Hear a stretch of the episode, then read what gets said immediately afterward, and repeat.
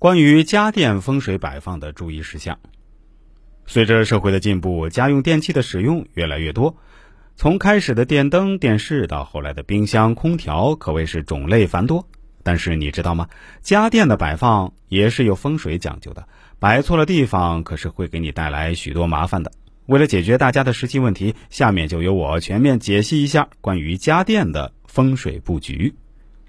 首先，灯具最忌讳有棱角。很多朋友在装修的时候会选用一些比较华丽的灯具，它们往往都带有尖角，从不同的角度看过去还有折射或者反光，这在风水上犯了尖角煞和反光煞，是负面的风水信息。虽然看上去很漂亮，但时间久了会使家人的情绪不稳定，有时会莫名其妙的发脾气，严重的时候还会带来意外灾伤。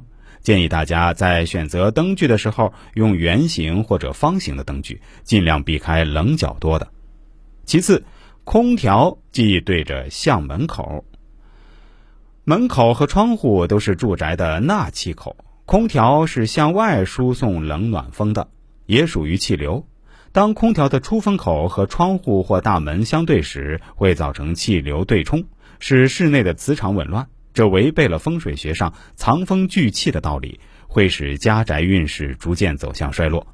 当然，空调也不可以对着床头或者家人经常休息的地方，尤其是夏天室内、室外温差较大时，长时间被空调直吹，容易感冒，不利于家人的健康。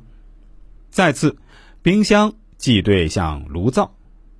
冰箱是用来冷藏食物的工具，需要冷气来实现它的作用。因此，在五行上属水，而炉灶五行属火，水火相冲为不吉。